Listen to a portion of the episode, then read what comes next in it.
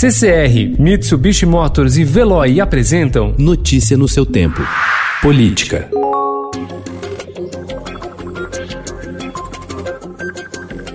Sob pressão de aliados e após sofrer sucessivas derrotas políticas, o presidente Jair Bolsonaro inaugurou uma nova etapa em seu governo e começou ontem a distribuir cargos aos partidos do Centrão em troca de votos no Congresso.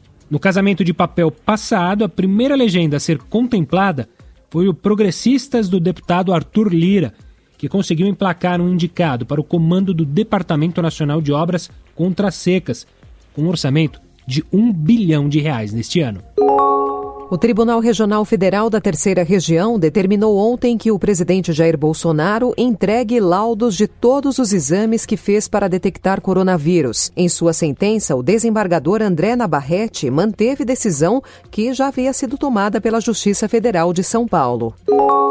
A equipe de Nelson Teich no Ministério da Saúde tem recebido nomes indicados pela ala militar do governo para cargos estratégicos. As mudanças, que vão se estender pelos próximos dias, reforçam o que os secretários estaduais e gestores do SUS estão chamando de tutela do Palácio do Planalto e da área militar, que já tem o secretário executivo, o general Eduardo Pazuello, o segundo na hierarquia da pasta.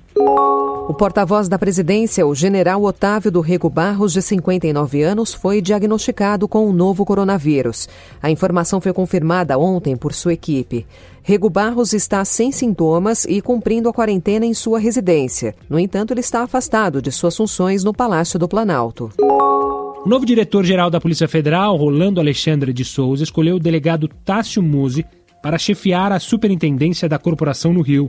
Musi, que atuou na Lava Jato no Estado, substitui Carlos Henrique Oliveira, convidado para assumir a diretoria executiva da PF, segundo cargo na hierarquia do órgão.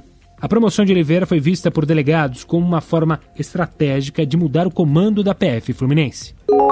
Os desembargadores da oitava turma do Tribunal Regional Federal da Quarta Região negaram os recursos apresentados pela defesa do ex-presidente Lula e mantiveram a sentença proferida pela Corte em novembro do ano passado de 17 anos e um mês de prisão em regime fechado no caso do sítio de Atibaia. É a pena mais pesada imposta pela Lava Jato ao petista. Lula foi condenado por corrupção passiva e lavagem de dinheiro. Notícia no seu tempo. Oferecimento CCR e Mitsubishi Motors. Apoio Veloy. Fique em casa. Passe sem filas com o Veloy depois.